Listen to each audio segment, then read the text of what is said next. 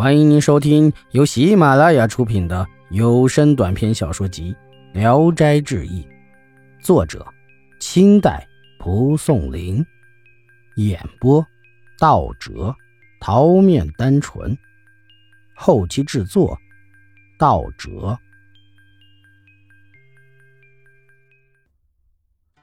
赌符有个韩道士住在县城里的天齐庙。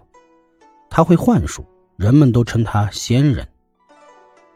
先父和韩道士很要好，每次进城都去看望他。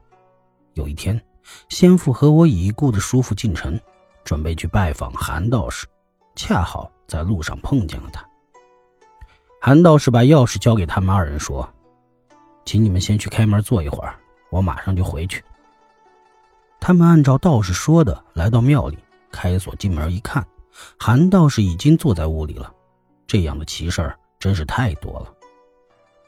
原先我有个本家嗜好赌博，经先父介绍认识了韩道士。当时大佛寺来了一个和尚，专事赌博，而且赌注很大。我那个本家听后非常高兴，带上家里所有的钱去赌，却输了个干干净净。本家不甘心，典当了房子田产，又去了。一夜间又输了个精光，那本家心情忧闷，路过天齐庙，顺便去拜访韩道士。韩道士见他神情惨淡，语无伦次，就问他怎么了。本家把输钱的事如实告诉了韩道士。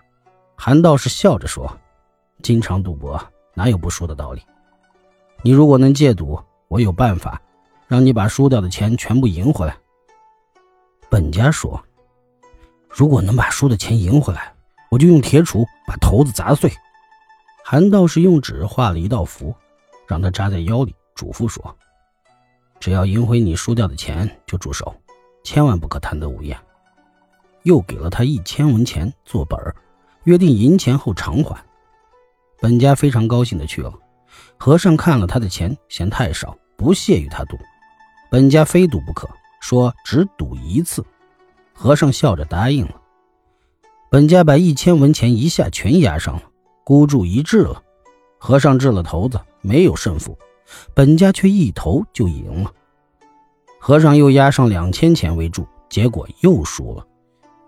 渐渐的，和尚把赌注增加到了十几千。本家掷的原本是输点，一吆喝，却都变成了赢点。就这样。很快就把以前输掉的钱全部都赢了回来。他暗想，如果再赢几千就更好了。于是又赌起来，但手气却越来越坏。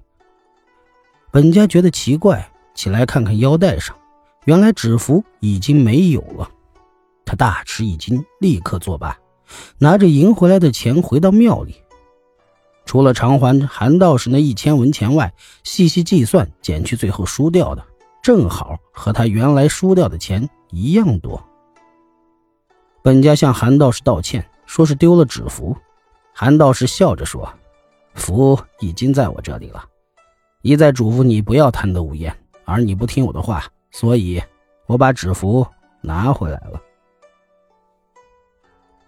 李思建，李思建是河北永年县的举人。